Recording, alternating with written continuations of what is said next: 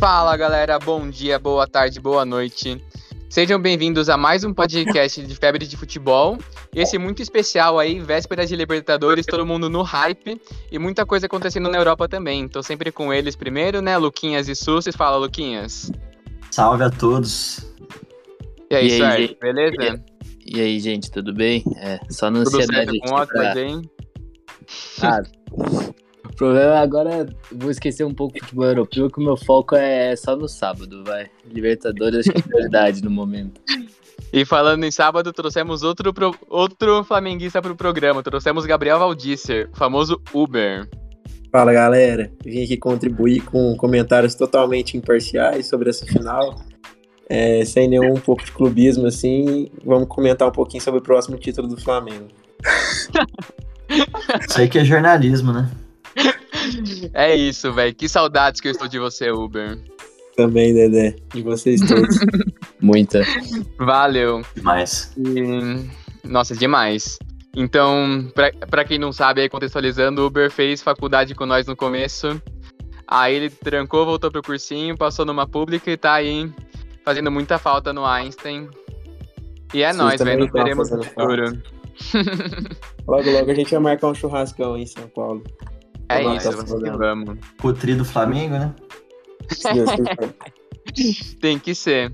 Mas enfim, estamos aí no hype da Libertadores. Vamos começar falando do futebol europeu, com várias estreias de técnico, demissão de técnico, né, Suertes?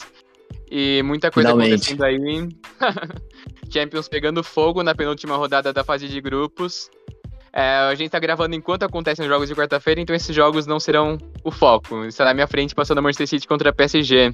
Manchester City já perdeu 57 gols no momento. Eu aviso quando o Mbappé fizer o gol no contra-ataque. É, então vamos aí para a Inglaterra.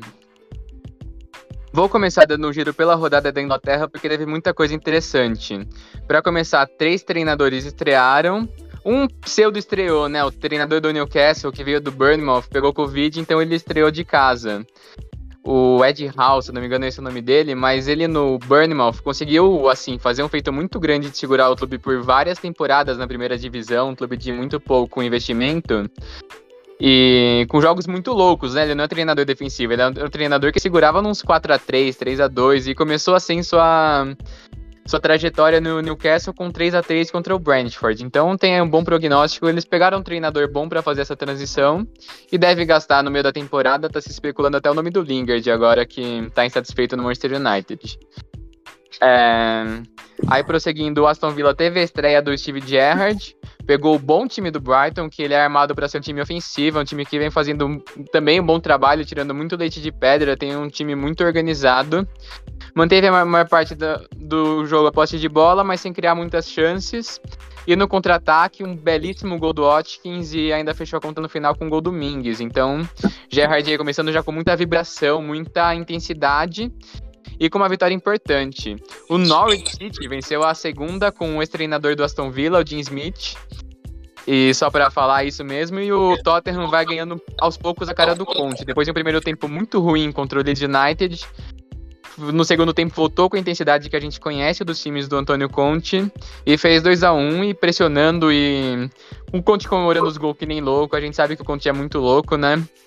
E conseguiu vencer aí. Tottenham que deve melhorar durante a temporada. Vamos ver qual que vai ser o teto do time. Tivemos também o Arsenal, que a gente vinha falando tão bem, muito mal, né? No primeiro tempo conseguiu competir com o Liverpool, teve até aquela treta do, Ar do Arteta com o Klopp, dos dois treinadores. Aí tomou gol no primeiro tempo, mas não foi o primeiro tempo de todo ruim. Tudo bem que o Ramsdale fez algumas grandes defesas, mas não foi tão ruim. Aí começou o segundo tempo, o Arsenal entrou muito desligado e o Liverpool na intensidade muito, muito alta, pressionando a saída de bola. O Arsenal errando todas as saídas de bola. E numa saída, uma saída muito ruim do Nuno Tavares, o Liverpool ampliou e a partir daí teve uma facilidade para contra-atacar quando o Arsenal tentava atacar, impressionante. E o Arsenal lembrou o time do começo da temporada. E muito questionável a escalação do Nuno Tavares no lugar do Tierney. Queria destacar esse ponto também, mas coletivamente o, foi, foi uma tragédia a atuação do Arsenal.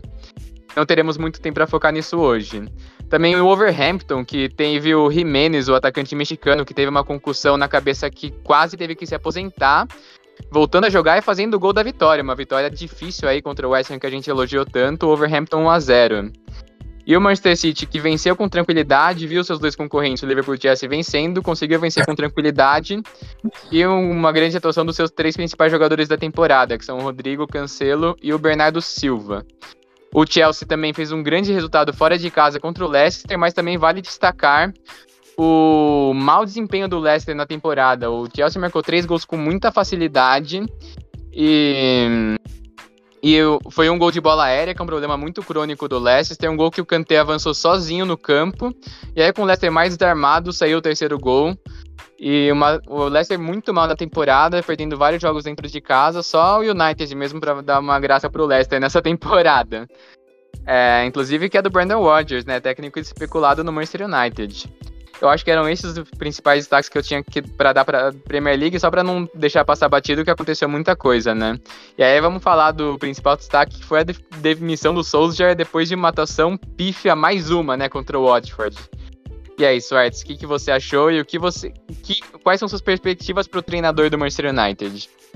É, cara, é, a gente viu finalmente a demissão do Solskjaer, né? É, inclusive é, por parte do, do United como um todo foi.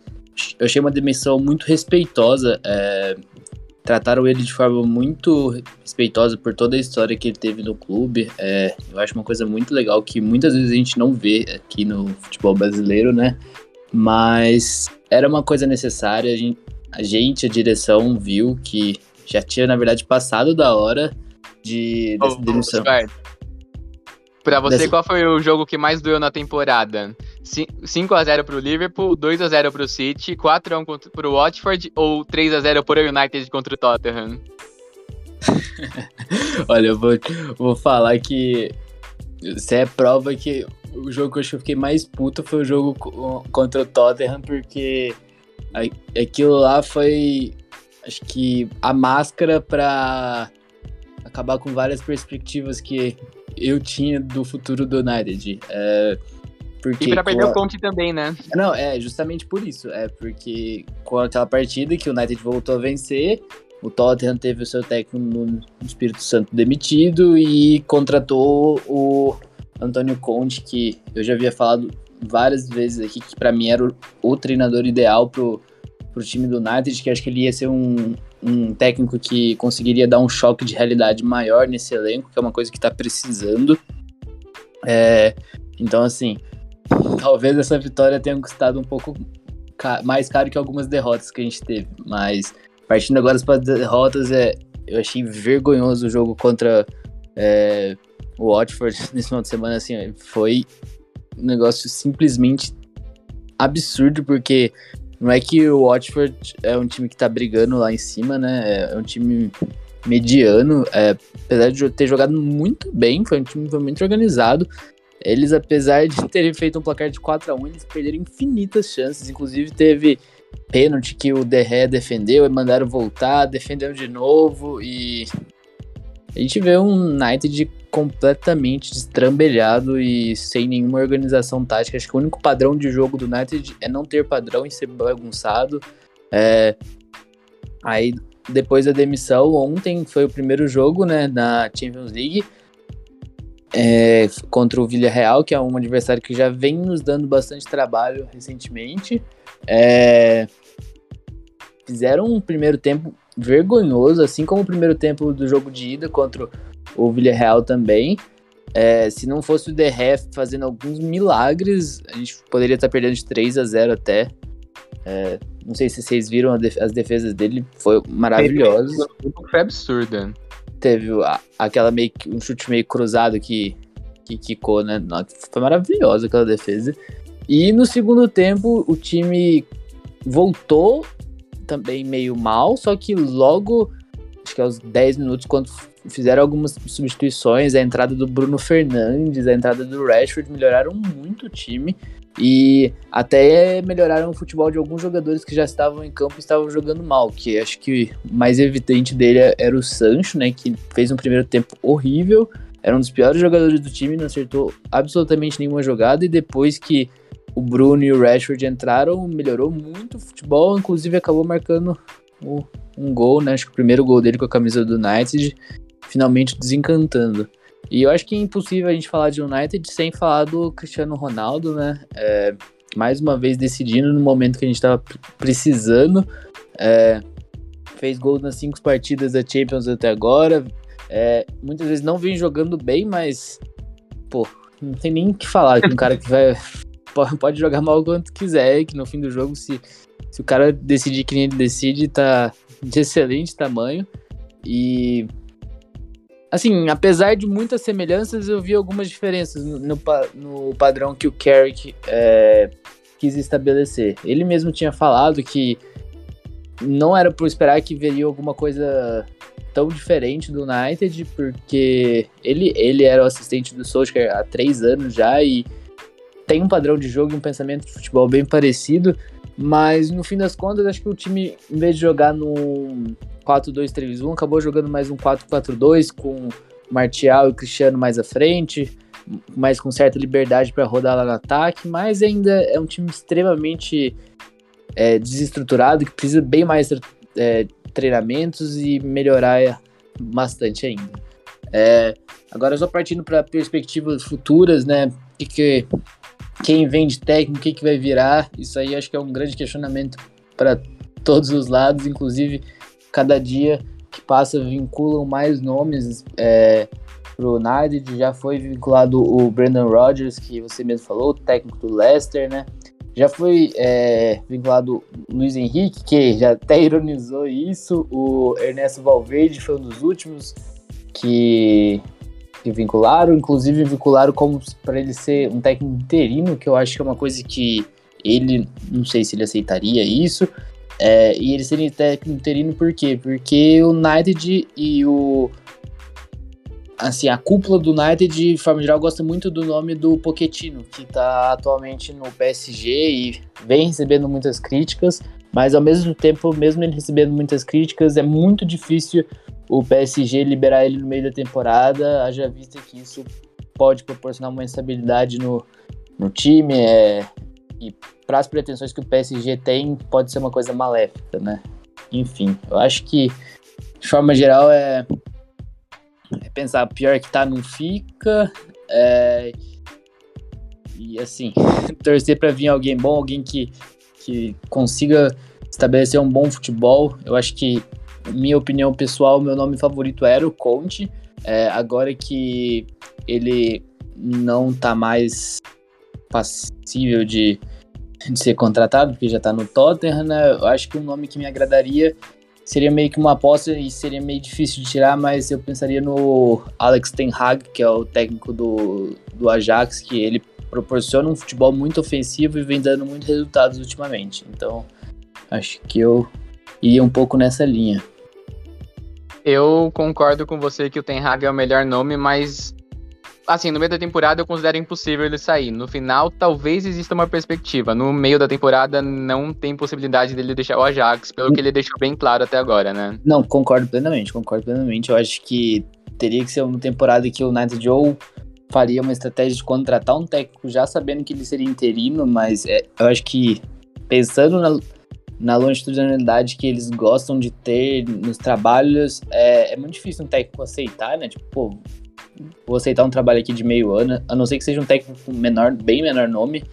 É, mas pensando assim, às vezes até levar o Carey até o fim da temporada, ou até, quem sabe, o, o Alex Ferguson vir fazer a função aqui depois de alguns anos. Mas, assim, pensando no Ten Hag, eu acho que ele teria que ser o um nome para começo de temporada mesmo, que eu acho muito difícil ele sair de lá no meio da temporada. E, poxa, vale destacar também a falta de planejamento do Manchester United, né? Eu acho que se a gente for lembrar do Chelsea, algum... na temporada passada, em que o Lampard era treinador do time, em um contexto que o time do Chelsea não podia contratar ninguém, aí depois que ele saiu do transfer ban, manteve o Lampard, mas a partir do momento que ficou bem claro que o Lampard não estava à altura do desafio, eles primeiro foram atrás dos treinadores, se acertou com o Tuchel, aí demitiu o Lampard no dia seguinte já tinha um treinador que o conduziu para ser campeão da Champions. O Manchester United não segurou o Solskjaer muito além da hora, sendo que era assim muito imaginável começar a temporada com um treinador melhor, que fosse a altura do campeonato, de dar o passo para frente com o Manchester United. Mas segurou muito além da hora e demitiu no momento assim que todos assim os times de menor expressão da Premier League estava bem claro que aquele era o momento para demitir técnico antes da data FIFA. Manchester United espera a data FIFA passar e não, não, não conversou com ninguém até demitiu Solskjaer. Agora tá vendo a situação dos caras em que o Zidane tá de olho na França, que o Pochettino tá comprometido com o trabalho, que o Ten Hag não tem nenhuma perspectiva de entrar no mercado. E aí vai ter que vir. Eu, é muito difícil pensar um treinador de grande expressão que vem agora, até porque tirar um de seleção, nenhum de seleção vai querer sair agora, né? Um, pensar em um Roberto Martinez, que vem sendo especulado em vários times aí, eu nem acho tão bom. É, o United está numa situação muito difícil e assim, ele tem o melhor jogador de todos, um, um, dos melhores jogadores de todos os tempos lá, que não vai durar por muito mais tempo. Não dá para você jogar uma temporada fora com essa falta de planejamento. Então, assim, o United tá fazendo muito feio nessa parte administrativa. E a impressão que dá é que. Cara, eu acho que eles não vão não vão acabar nessa brisa de interino, não não vão querer jogar essa temporada fora. Imagina se não joga Champions no ano que vem, o prejuízo que é. Eu acho que eles vão tentar ir, ir atrás de um treinador indefinitivo. E o nome mais especulado é o Brandon Rodgers, que, assim, compara com o, Tosh, com o Tuchel, com o Top e com o Guardiola. O United, para mim, precisava trazer um treinador para um projeto mais de longo prazo. E para mim, o nome que mais me agrada é o Ten Hag. E um que é mais delírio coletivo meu, mas que eu acho mais interessante do que, por exemplo, o Brandon Rodgers é o Graham Potter do Brighton, que ele conseguiu imprimir um padrão de jogo no Brighton, é muito interessante. Eu acho que poderia ser um desafio interessante. Mas enfim, isso não vai acontecer, é só é... uma eu já acho que é uma. É um, conhecendo o perfil que o Manchester United apresenta, é, é um treinador que assim, tende a voltar ao United de alguns anos atrás, até que começa a dar errado, insiste um pouquinho, tchau. Mas pensando que ele é um técnico que, entre aspas, de time menor escalão, né? Mas ainda. Sim, mas é um treinador já experimentado na Premier League que vem aí fazendo bons desafios e colocando um bom futebol no Brighton. Não é que o Brighton tá se segurando de que no Burnley que se segura. Eu acho que ele tem ideias legais e que seria legal, melhor do que um treinador que seria mais do mesmo, como, por exemplo, o Brandon Rodgers, que é melhor do que o Solskjaer, mas não vai dar. Não é do mesmo nível do que os outros treinadores da Premier League. Luquinhas, algo a adicionar? Acho que só destacar dentro do contexto de tudo que já foi falado que Chelsea, City e Liverpool, os três grandes favoritos ao título, passaram por uma rodada onde demonstraram bastante soberania no futebol, né? Então, é, deixar claro para todo mundo que acompanha o podcast que o campeonato inglês tem uma disputa é, de, de, um tridente bastante competitivo, tanto domesticamente como a nível internacional. E que vai ser realmente interessante ver esse segundo turno, quem vai sofrer mais. A gente já destaca alguns episódios é, as perdas que o Liverpool vai ter com a Copa das Nações Africanas e é, vai ser bacana ver esse segundo turno o que, que pode apresentar. Pro United, eu concordo com tudo que foi colocado. Eu acho também, concordo com o André, que eu acho que seria mais interessante, até do ponto de vista futebolístico, ver uma aposta é, um pouco mais interessante em algo que possa dar frutos a longo prazo em relação a alguém que possa manter eventualmente de uma forma burocrática o trabalho, que acho que seria o Brandon Rodgers nesse contexto. É, espero que eles se reestruturem logo e Acho que é uma briga interessante essa pelo título do campeonato inglês. Minha aposta é que vem Brandon Rodgers. Uber, algo a comentar da situação do Manchester United? Ah, não, acho que vocês disseram tudo. É muito nítido a dependência da individualidade do Cristiano Ronaldo que o United tem. Né? Um jogo muito marcante, aquele contra o Atalanta, no início de novembro na, na Champions, né? O Cristiano empatou no final do jogo. É, e a dependência do time com ele era clara naquele momento. As bolas todas procuravam ele, não tinha um padrão tático, era só a busca da qualidade técnica dele que realmente desequilibra sempre. Mas concordo com vocês que um técnico que traga padrão tático com um time com tantos medalhões, com tantos nomes bons como o Manchester United seria o fundamental. É isso, então. Eu vamos acho dar uma gente... passada. Oi. Eu acho que a gente só pode fazer um paralelo também com o time que a gente vai falar hoje, que eu acho que não no mesmo ponto, mas a gente vê um pouco disso no Flamengo. É, comparativamente é, a vinda do Jesus com atualmente o, o Renato Gaúcho.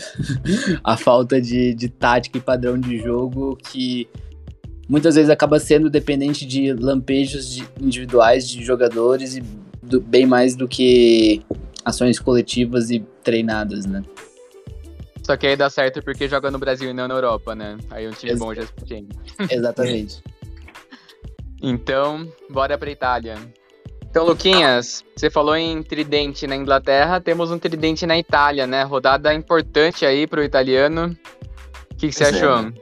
Acho que começar falando que, do, do meu ponto de vista, talvez tenha sido a rodada mais empolgante, do ponto de vista da qualidade do futebol apresentado por alguns times que estão na ponta da tabela. A gente, obviamente, vai passar de uma maneira um pouco mais dinâmica por esses destaques. E eu acho que uma maneira adequada de começar a conversa sobre esses times do futebol italiano é olhar para a tabela hoje do Calcio e a gente vê que Napoli e Milan, os dois líderes, né, até ontem, até anteontem, na verdade, não tinham aí nenhuma derrota no currículo. E hoje já tem aí, se a gente olhar, 1, 1, 1. Esse é o número de derrotas compartilhado entre Napoli, Milan e Inter, que agora formam, como você comentou, esse tridente que deve disputar o título até o final.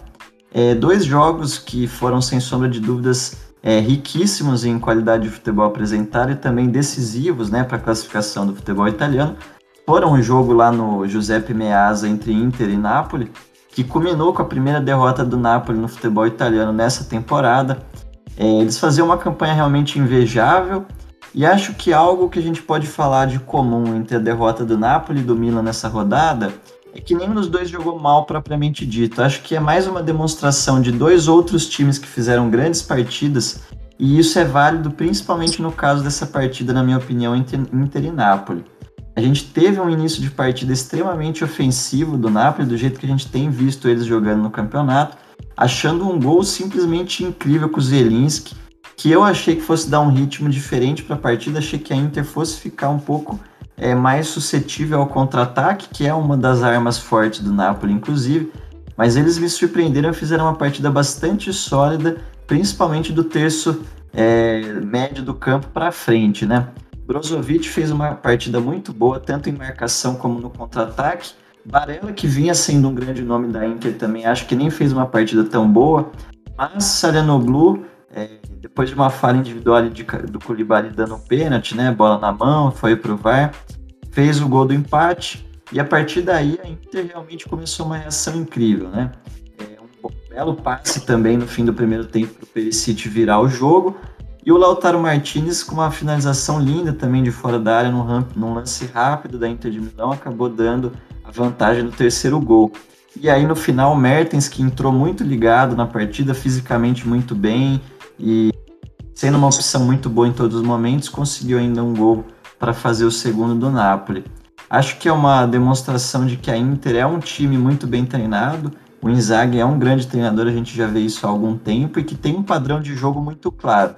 Eles gostam bastante da posse de bola e apresentam bastante perigo, principalmente na entrada da área. Eu acho que o Salenoglu se encaixou muito bem nas últimas partidas.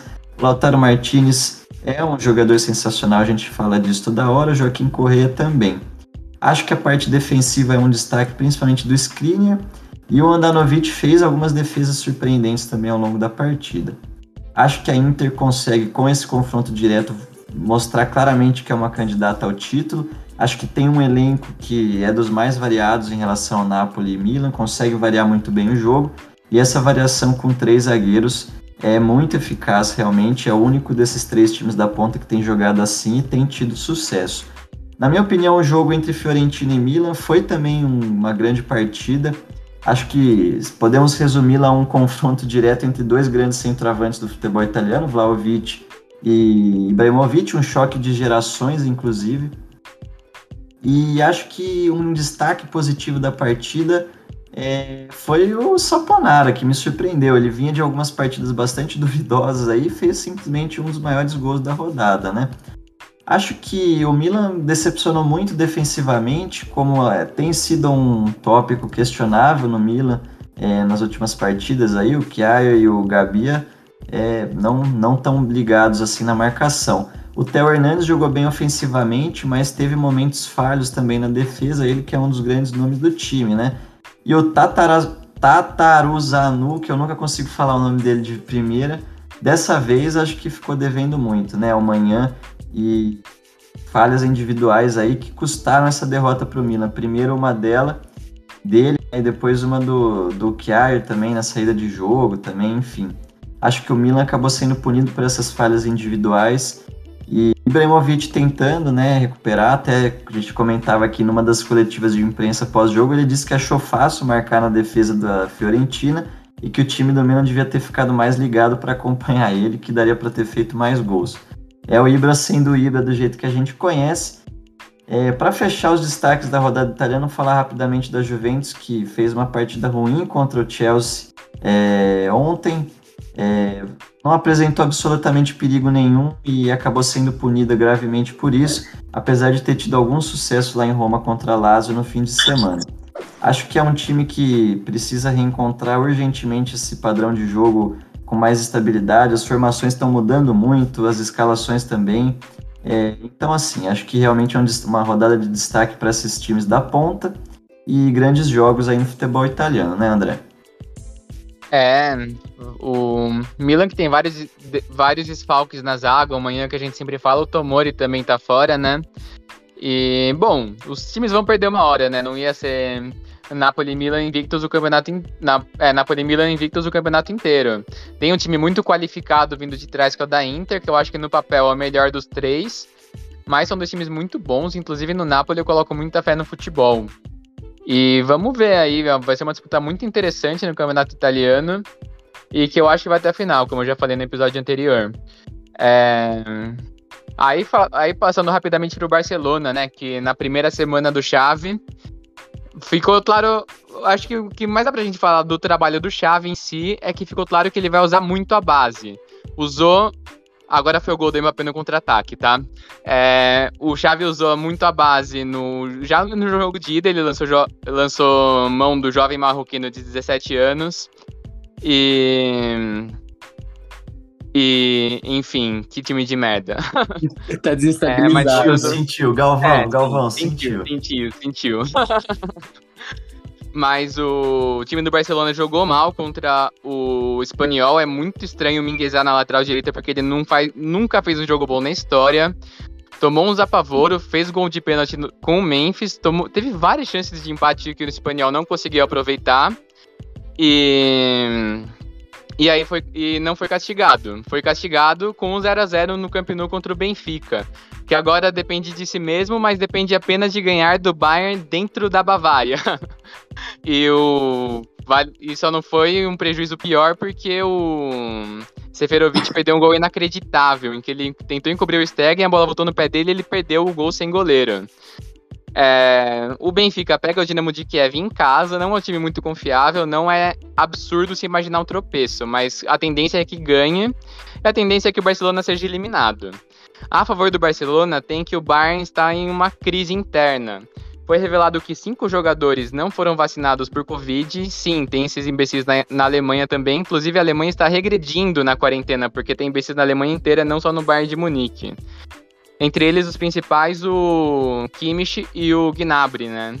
Além do Choupo-Moting, do Musiala e, e de um outro jogador que eu esqueci, mas eu é, não lembro. Chama, chama Cuisance, que é... Cuisance, esse aí. É meio francês, mas inclusive o notícia fresquinha, o Gnabry e esse Cuisance é, aceitaram é, ouvir opiniões de médicos e aceitaram se vacinar. Os outros três ainda está meio pendente, barra não querem. É, o Kimmich sendo a principal cara disso, ele se... os outros foi descoberto com, com eles não podendo se concentrar com o time do Bayern de Munique pelas restrições na Baviera, né? Ah, o Kimmich foi a público e falou que ele decidiu não se vacinar porque por, enquanto ele não achasse 100% seguro. Enfim, eu depois dessa contra o Bayern, eles estão tendo então, embora o Lewandowski tenha marcado um gol absurdo contra o Dinamo Kiev, eles estão tendo é, como que fala essa palavra? Estão chacoalhando um pouquinho, tropeçando, perdendo pontos altos, porque tomaram 5x0 do Borussia Mönchengladbach. Então o Bayern não está na melhor fase do mundo, principalmente pelos problemas internos que está tendo. Então uma esperança aí para o Barcelona, e eu acho que é isso. Vocês querem adicionar mais alguma coisa da Europa? É, só um ponto também. É, o Kimi estava em isolamento por causa que ele foi aqueles jogadores da Alemanha que teve contato e ele positivou para Covid também. Foi revelado hoje que ele positivou para Covid e agora vai ficar mais 14 dias fora em isolamento. E vai perder salário por causa disso, porque o Bayern falou Exato. que cortará o salário e a, a Alemanha legalizou cortar o salário de quem perder, de quem não for vacinado e perder dias de trabalho por causa disso. Sim, exatamente. Então, bora pro Mengão? Bora pro Mengão. Principal. Então vamos falar de final de Libertadores, vamos falar de Flamengo. Primeiro eu queria perguntar pro Sucis e pro Uber, com a volta do Arrascaeta, não dá pra tirar o Michael, né, cara? O que, que o Renato vai fazer? Tirar o Michel. Não tenho nem Ô, dúvida. louco. É, eu- a não ser que o Arrascaeta é, não esteja realmente 100%. Ontem ele jogou pela segunda vez, só uns 25, 30 minutos. É, mas eu não tenho dúvida que o Renato vai tirar o Michel. Um, É, assim, e é interessante. E ontem o primeiro lance do Arrascaeta foi o lance do primeiro gol, né? Que ele pegou a bola na intermediária esquerda, virou o jogo no Rodinei, o Rodinei cruzou e o Vitinho fez 1x0. E vocês Então, ele- concordam que essa é a conduta a ser tomada? Cara, é, sendo bem sincero, eu acho que se eu fosse tirar algum jogador seria o, o Everton Ribeiro. É, só que ele voltou a jogar bem nos últimos jogos e pensando que o Michael é um jogador que pode trazer muita velocidade e já entrou várias vezes bem, inclusive contra o Palmeiras no começo do segundo tempo, quando o time precisava. Assim, eu não acho nada absurdo, inclusive o próprio Michael já falou que sabe que não é titular do time e assim, tá numa excelente fase, mas eu acho que o Michael pode ser um potencial muito grande, assim como o Pedro pro segundo tempo e necessidade de fazer gol, de ter um jogador mais incisivo, o Pedro um jogador que tenha mais presença diária.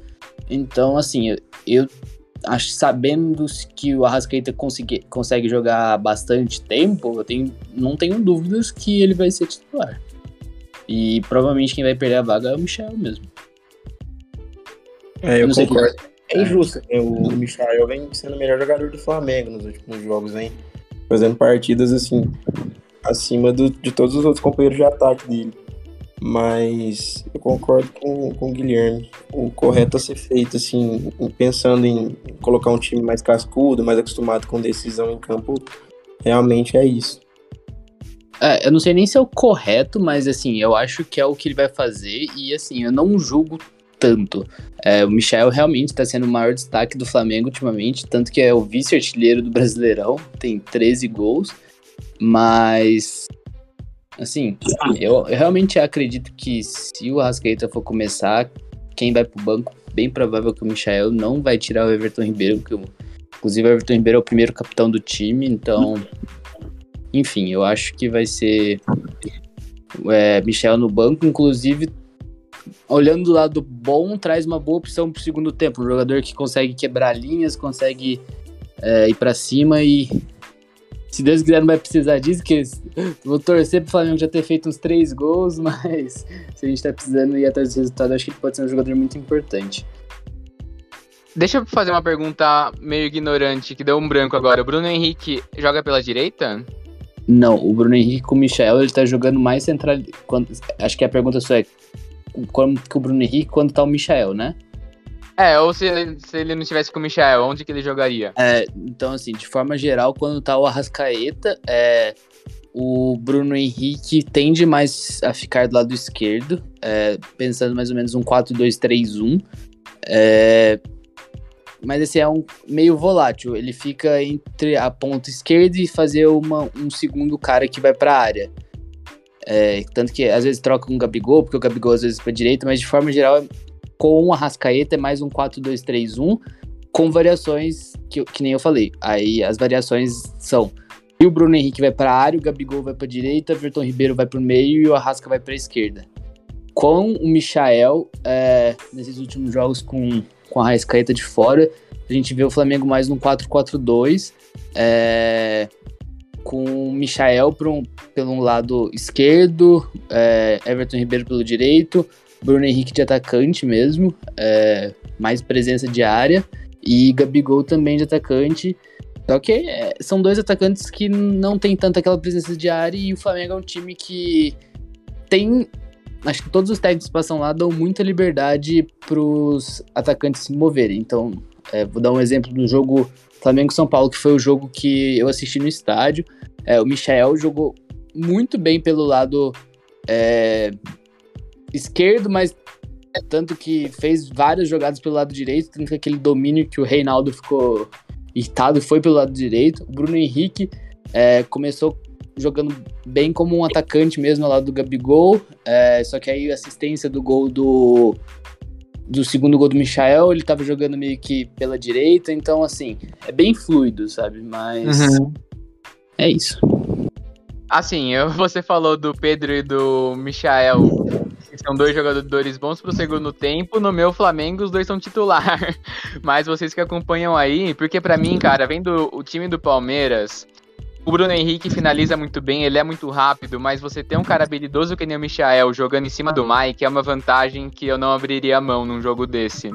Porque para mim o Mike é o principal elo fraco da defesa do Palmeiras. E embora o Bruno Henrique vá ganhar dele na velocidade, ganhar no drible também é uma coisa muito importante que eu acho que poderia fazer. Pode fazer diferença no segundo tempo de qualquer maneira.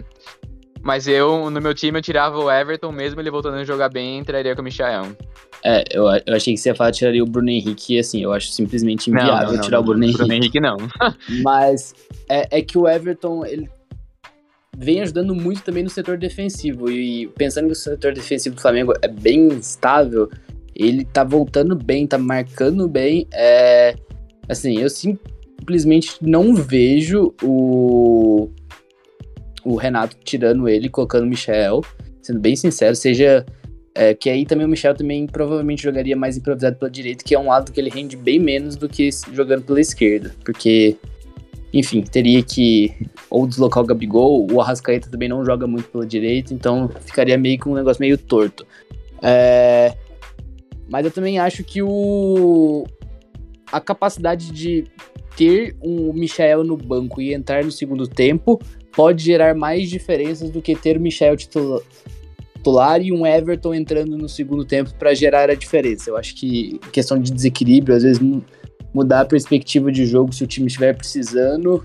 É, a entrada do Michel, às vezes, no, até pode ser no lugar do próprio Everton Ribeiro no segundo tempo, é, possa fazer mais diferença do que o inverso. Mas assim, é, é muito suposição, é muito complicado isso, mas vamos ver o que, que vai virar, né?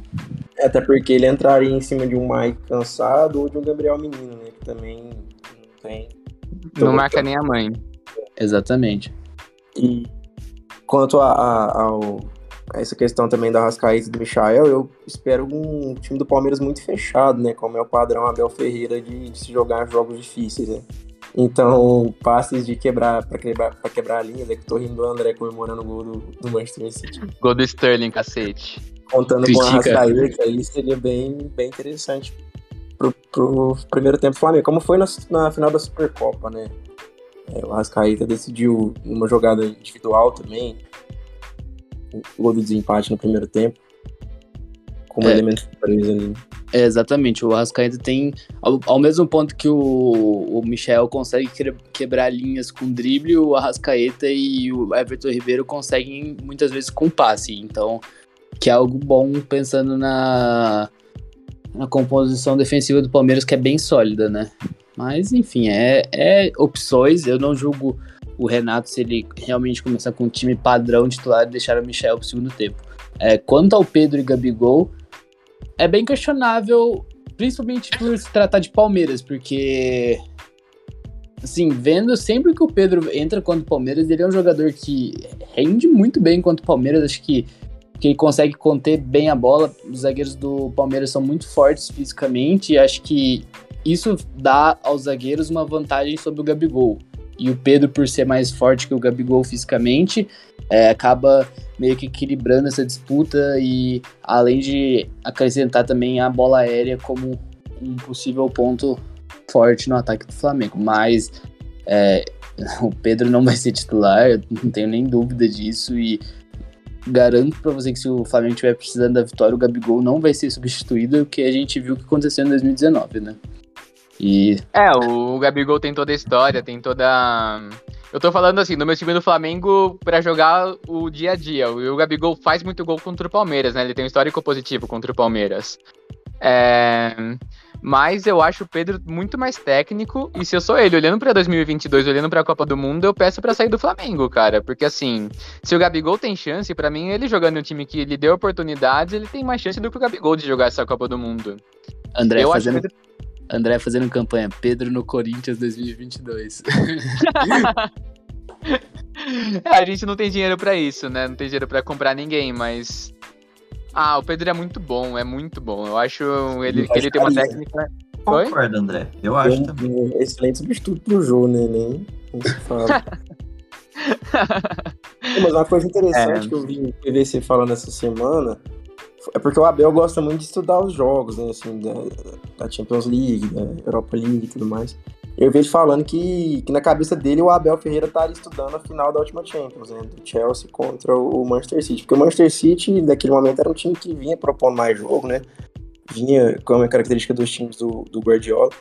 E o Chelsea vinha se caracterizando por uma solidez defensiva muito grande, que acho que foi uma das defesas menos vazadas da, da história da, da última Premier League, se eu não me engano. E ainda é Hum. nessa, ainda é nessa, Gabriel, complementando. Continua sendo a defesa menos vazada do campeonato, dos campeonatos europeus até agora. E Tuchel aí o completou Palmeiras- 50 jogos como treinador e sofreu 23 gols como treinador do Chelsea. E um dos pontos altos do Palmeiras é, é essa capacidade de ter uma defesa sólida, né? Com a ressalva desse ponto fraco da lateral direita que vai ser na final. Sim. E Mas- um. Ele fazer, é, é a cara do Abel pro- procurar um- uma semelhança tática com aquela final da, da Champions League, né? de- embora eu não acho que, que o Palmeiras tenha tantas semelhanças assim com, com aquele Chelsea, né? Não tendo visto os últimos jogos, mas não sei o que esperar do Abel Ferreira. Eu acho ele um, um bom técnico, assim. É, Eu, tudo, eu, tá? eu, acho, eu acho que vai depender muito da postura que os times vão entrar em campo. É, tava conversando isso com um amigo palmeirense meu essa semana. É, acho que independente de falarem antes que Flamengo ou Palmeiras são favoritos, é, no fim das contas é um jogo único e tudo vai depender de circunstâncias e postura, né? É, o Palmeiras, a gente pode ver a Supercopa, é, entrou jogando pra frente e jogou um futebol extremamente qualificado contra o Flamengo. É, eles jogaram muito bem aquela partida. E ao mesmo tempo a gente viu outras partidas do Palmeiras contra o Flamengo e teve uma postura menos cativante e acabou entregando nada. E meu questionamento é: será que vamos ver um Palmeiras que nem foi na Libertadores do ano passado? Que é, pensando nesse Palmeiras, foi um time muito abaixo do que pode render. E eu, eu, pelo menos, imagino que se o Palmeiras entrar com aquela postura do ano passado, provavelmente não vai dar bom para eles. Mas é, depende muito da postura, da mentalidade que vão entrar. Se o jogo vai pesar por ser jogo grande, acho que tudo isso tem que ser levado muito em conta também. Não, e tem Só uma alguns nomes pergunta. que... Pode falar aí. Só, Eu uma- falar só que queria fazer uma pergunta do pode Flamengo. Tipo, tanto para cima quanto para baixo, que é o Felipe Melo, né? O Felipe Melo pode tipo, gerar uma expulsão ou também pode anular algum jogador de extrema importância no Flamengo. Com certeza. Eu ia perguntar se. É, uma última pergunta da escalação do Flamengo, antes da gente pensar na do Palmeiras. É, o sistema defensivo tem algum risco de não ser Rodrigo Caio, Arão e, e Davi Luiz? é, eu acho que vai ser é, Rodrigo Caio, Davi Luiz. É, pelo que eu tô vendo, o Rodrigo Caio vai conseguir se recuperar do, da pancada que recebeu no jogo do São Paulo. Davi Luiz também tá tranquilo. Inclusive, o Davi Luiz é, vem fazendo muita diferença enquanto tá em campo. É impressionante o quanto ele é um jogador acima da média e por favor, que nenhum dos dois zagueiros machuque durante o jogo, porque os dois melhoram muito a qualidade é, defensiva do Flamengo. Eu acho que, pra mim, sendo bem sincero, um questionamento que eu faço é quem deveria ser o lateral direito, porque a gente viu o Isla no jogo da ida do Campeonato Brasileiro sofrendo muito. é, era o Wesley que estava jogando naquela ponta esquerda, é, inclusive fez um belo gol, é, meio que driblando o Isla, e a gente vê.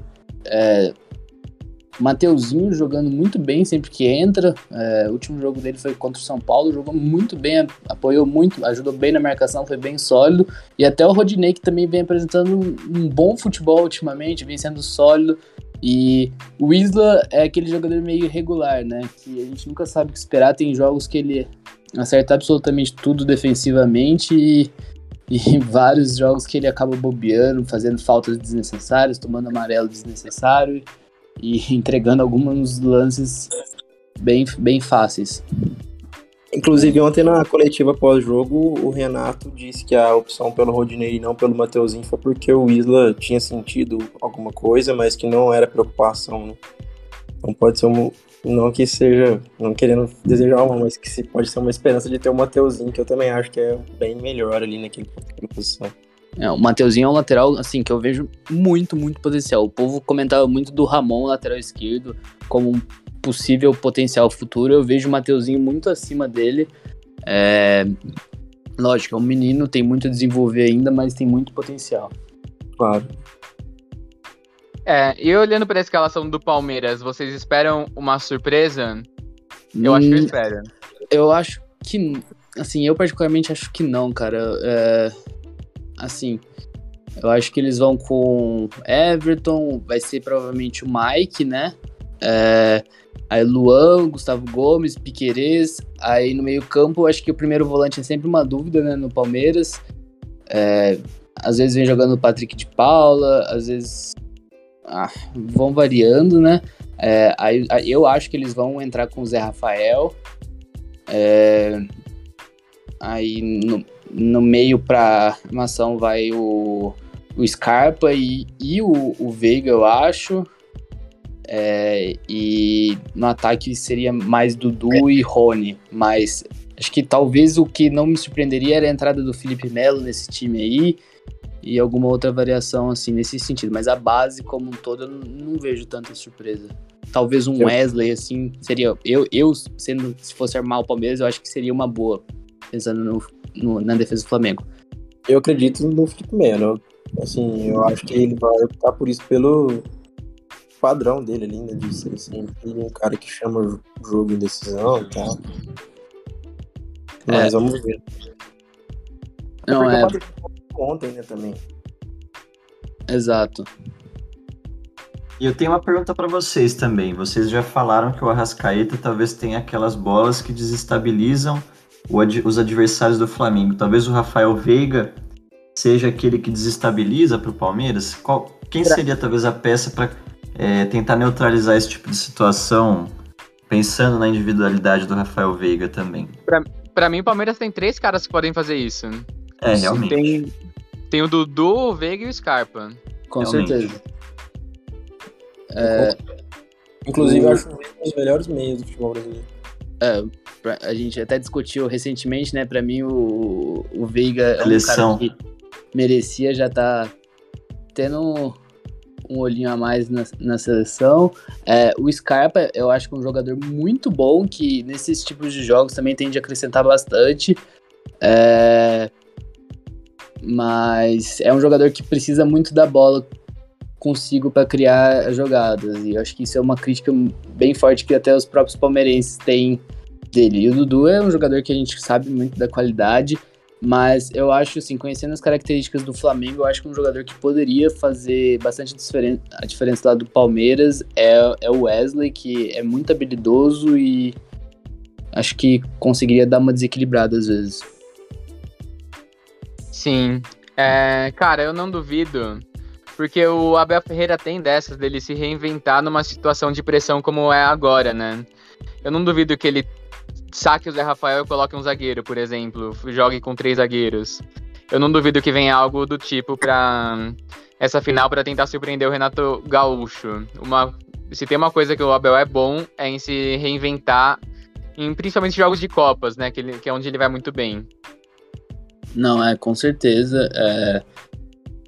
Assim, eu não me surpreenderia nada se o Felipe Melo entrasse no time titular. É, eu acho, inclusive, que pensando para solidez defensiva, eu acho que ele poderia até entrar como um terceiro zagueiro mesmo, e que é uma coisa que já vem fazendo bastante, né? O, o time do Palmeiras faz muitos jogos com ele dentro da zaga e se ele não desequilibra para um lado, às vezes desequilibra para o outro, como o próprio Gabriel já disse. Eu acho é. complicado a mão do Piquerez, né? Nesse, nesse, sistema defensivo do Palmeiras. Piquerez é um lateral esquerdo que vem demonstrando uma solidez também, vem, vem desarmando bem, vem fazendo boas partidas, né? Embora Sim, eu achava ele tem certeza que joga. maior assim, entre ele e o Jorge, mas eu tô vendo ele sobrando ultimamente em relação ao Jorge. É, ele tá jogando bem mais do que o Jorge, né? É, inclusive fez o Palmeiras nem sentir tanto a falta do Vinha, que era um excelente lateral. É, Piqueires, que é reserva do Vinha na, na seleção uruguaia, só que no Palmeiras vem jogando um futebol, assim, à altura que talvez até melhor, assim. Eu acho que ele entrega mais um futebol um pouco mais sólido e, e defensivo, mais estável do que o Vinha.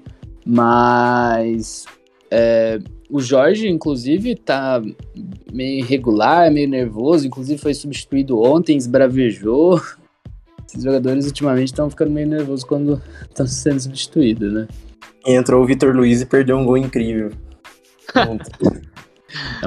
É que o Vitor. Acho que o mais triste que ser substituído é ser substituído pelo Vitor Luiz, né? Porque, pelo amor É, de Deus. pelo, pelo Fred mais 10, né? É, e vale a pena também destacar. Nossa, eu acho uma, eu achei uma ideia de Jerico desde que começou. Essa ideia de final única na América do Sul.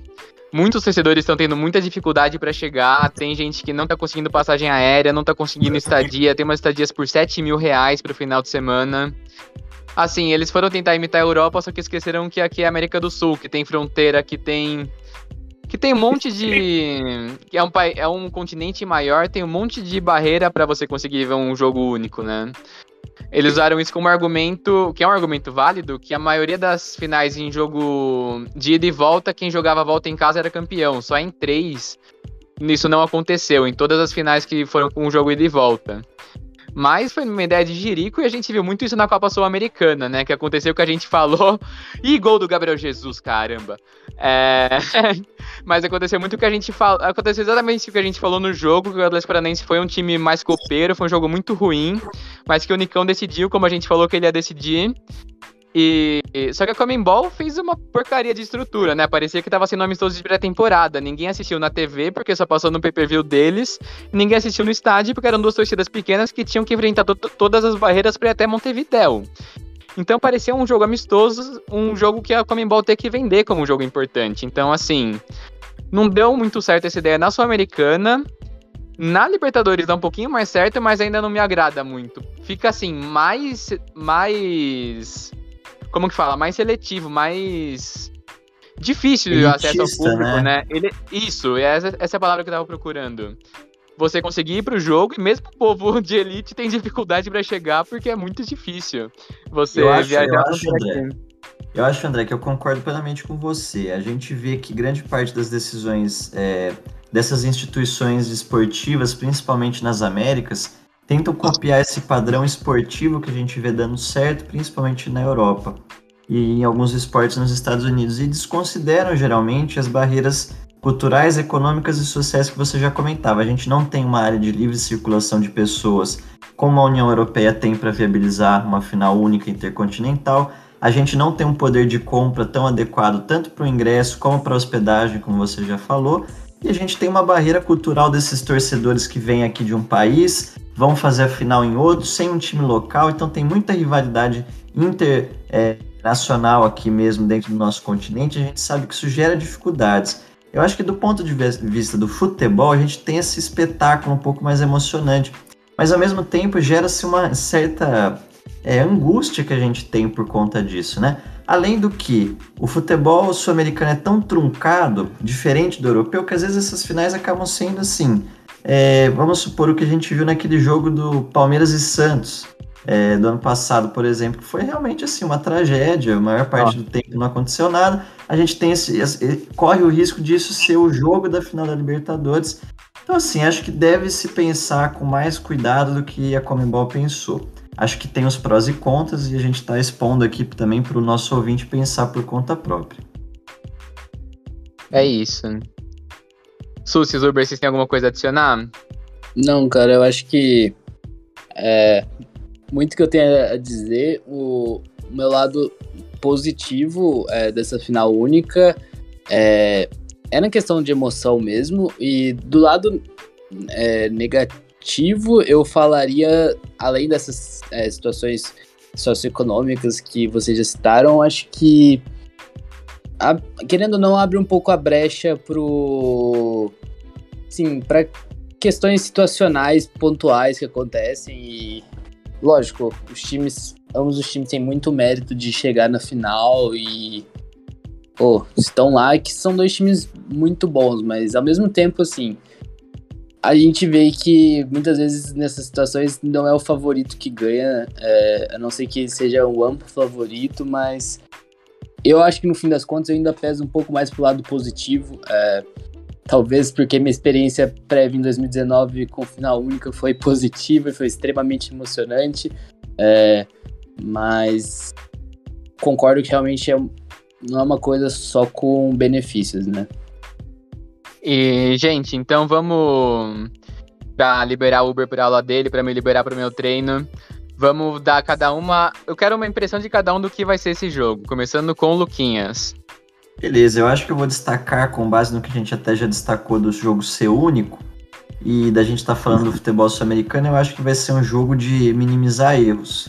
Acho que aquele time que conseguir se consolidar melhor dentro do projeto que já tem ao longo da temporada.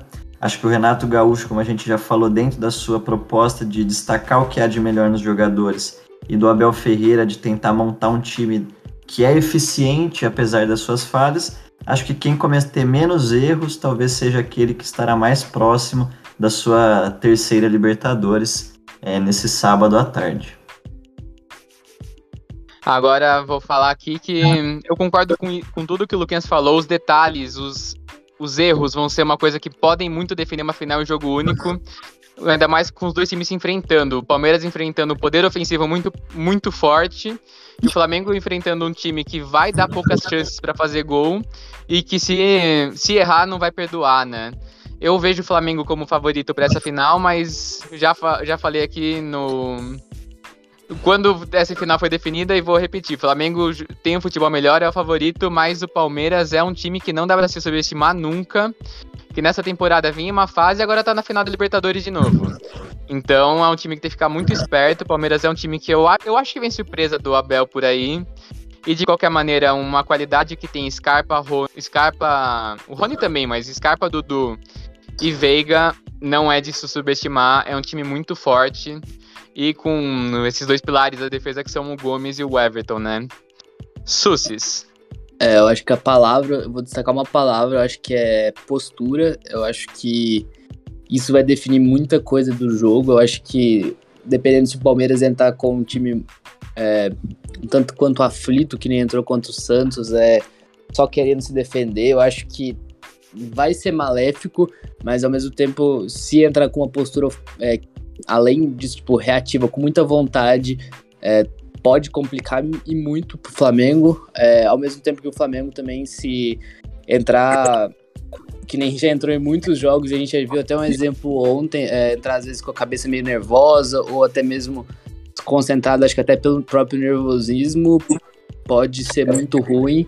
É, então eu acho que, assim, sendo bem sincero, eu acho que os 20 primeiros minutos de jogo vão dizer muita coisa é, do que, que vai ser e enfim, eu, eu falaria acho que tipo 52% para um lado, 50, 48 para outro em questão de favoritismo. É, o Palmeiras é inclusive atual campeão, né? então eu acho que é isso. É para mim vai depender muito da postura e lógico diante da postura a gente tem também as questões situacionais que a gente já mencionou agora há pouco. E para fechar o podcast, responsabilidade para o Uber. Não, eu achei muito interessante o comentário do Luquinha, é, essa parte de minimizar erros e tal. Eu acho que isso vai dizer muito sobre como vai ser o jogo. E assim, é, sobre favoritismos, eu acho que a própria passagem, pelo menos na minha opinião, do Palmeiras pelo Atlético Mineiro, que é um time que vem apresentando um futebol super consistente esse ano, que vai ser campeão brasileiro, que chegou na final da Copa do Brasil, a própria passagem do Palmeiras por esse time é, nos mostra que a Libertadores pode ser muito imprevisível, né? Que o, o João Guilherme fala, ela é traiçoeira, né? Mas eu espero que seja um confronto que o da última final, né? Porque aquela lá foi difícil de assistir, nosso Deus. E que seja um tipo confronto... de infarto aquela final lá, hein, Gabriel? Não, aquela final lá devíamos ser pagos para assistir aquilo. Mas espero que seja um confronto assim que, que saia é clichê, mas que sai vencedor o que melhor aplicar sua estratégia em campo ali, né? O que melhor puder, o time que melhor puder é, ter refletido no jogo tudo aquilo que veio trabalhando essa semana e esse último mês para poder alcançar o resultado tão esperado, né? É, assim, aqui no podcast com um São Paulino, um corintiano e dois flamenguistas, a gente espera que o resultado seja a vitória do Flamengo, mas é, é, que o merecimento prevaleça acima de tudo. E que o É jogo seja bom, né, Gabriel? Aproveitando aí, que não É. seja aquilo que a gente tem visto aí da, do futebol sul-americano, que seja realmente o início aí de talvez alguma mudança. Vamos ser otimistas, né? Que seja um jogo que flua bem. Que a arbitragem seja boa também. né? É, exato. que Perfeito. falo. Por fim, que o, o que chame mais atenção seja o jogo e não problemas de arbitragem. Eu acho que é, sendo um jogo honesto para os dois lados, é, independente do campeão, seja um jogo bom ou, ou ruim, acho que todo mundo sai com a cabeça meio que, entre aspas, triste, lógico, triste ou feliz, mas pelo menos a cabeça mais livre que, e aberta, pensando, pô, perdi, jogamos mal, o outro time também jogou mal, mas pelo menos foi um jogo honesto que não foi muito é, direcionado pro outro lado, né? Com certeza. Mensagem de esperança ao futebol brasileiro. Então é Isso aí. isso, valeu, Luquinhas.